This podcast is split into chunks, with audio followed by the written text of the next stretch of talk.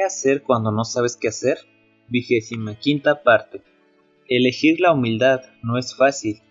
Responder con gentileza a alguien que nos frustra no es la típica reacción inicial. E incluso la paciencia con las personas que queremos y que están a nuestro alrededor a veces puede ser una lucha. Pero Pablo nos recuerda que lo hagamos en nuestras interacciones con otras personas. No pretende hacer la vida difícil. Pablo sabe que cuando vivimos en paz con los demás, tenemos paz dentro de nosotros mismos.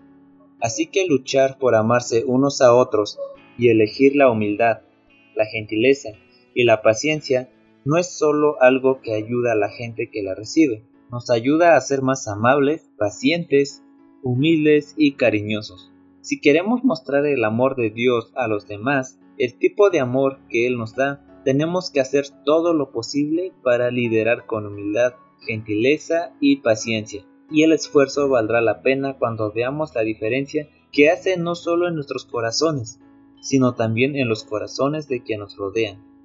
Esta semana, haz una lista de formas en que puedas recordarte ser más paciente en tus interacciones con los demás.